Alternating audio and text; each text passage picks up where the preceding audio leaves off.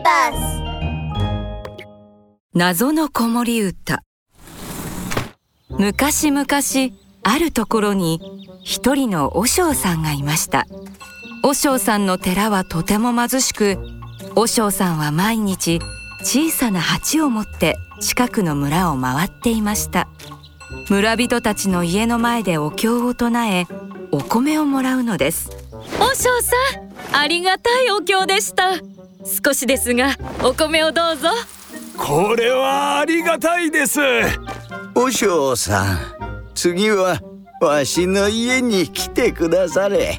村人たちが鉢に入れてくれるお米のおかげで和尚さんはなんとか寺を守ることができました。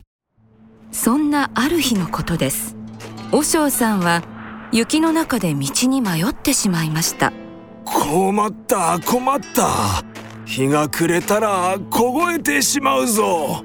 寒さをしのげる場所を探して歩くうちに和尚さんは遠くに小さな明かりを見つけました。どうやら家があるようです。和尚さんはその家に泊めてもらうことにしました。着いたぞ。助かった。深い雪道を歩きようやく明かりのついている家にたどり着いた和尚さんは家の戸を叩きました。けれど誰も出てきません。ごめんください。この雪と寒さで困っております。一晩止めてくだされ。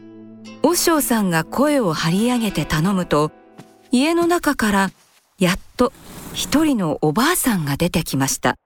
おおばあ様この雪で困っております。どうか一晩の宿をお願いできませぬか。それはお気の毒ですがの。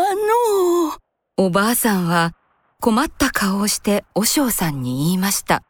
実はこの家は泥棒たちの住む家でしての。今はみんな出かけておりますが帰ってきたらひどい目に遭わされますよそう言わずどうか止めてください。家の隅で構いません。この雪では凍えてしまいます。では泥棒たちに見つからないように気をつけて。明日夜明け前にお出かけなさいよ。ありがとうばあ様助かります。和尚さんは雪で濡れた草履をいろりで乾かしおばあさんが作ってくれたおかゆを食べました。体が温まり生き返ったような心地です。和尚さんもうじき泥棒たちが帰ってきます。家の隅で朝まで静かにしていなされ。わかりました。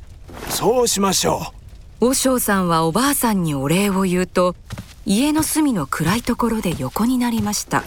眠くなるまで静かにしていると泥棒たちがどやどやと帰ってきました。ばあさん今帰ったぞ。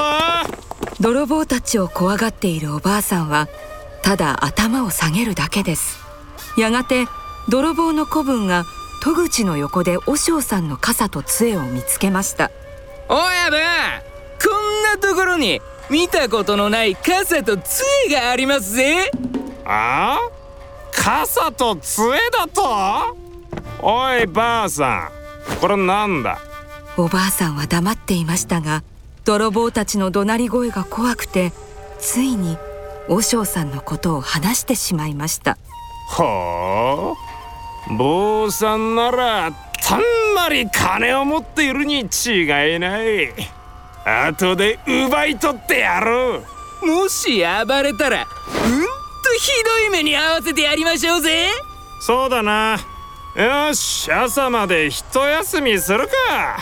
泥棒たちの悪巧みを聞いたおばあさんは早く和尚さんに知らせなくてはと思いました。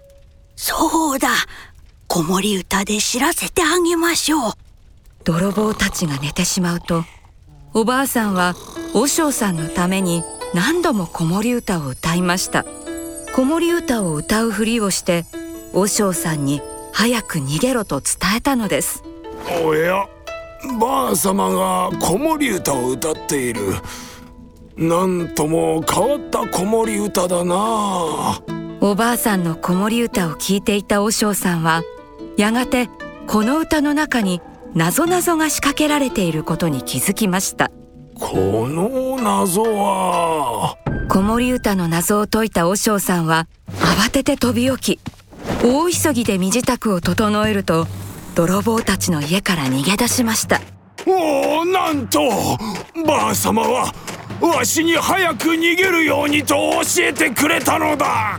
そして和尚さんは泥棒たちの家が見えなくなるまでずんずん歩くと振り返って深々と頭を下げおばあさんにお礼を言いました。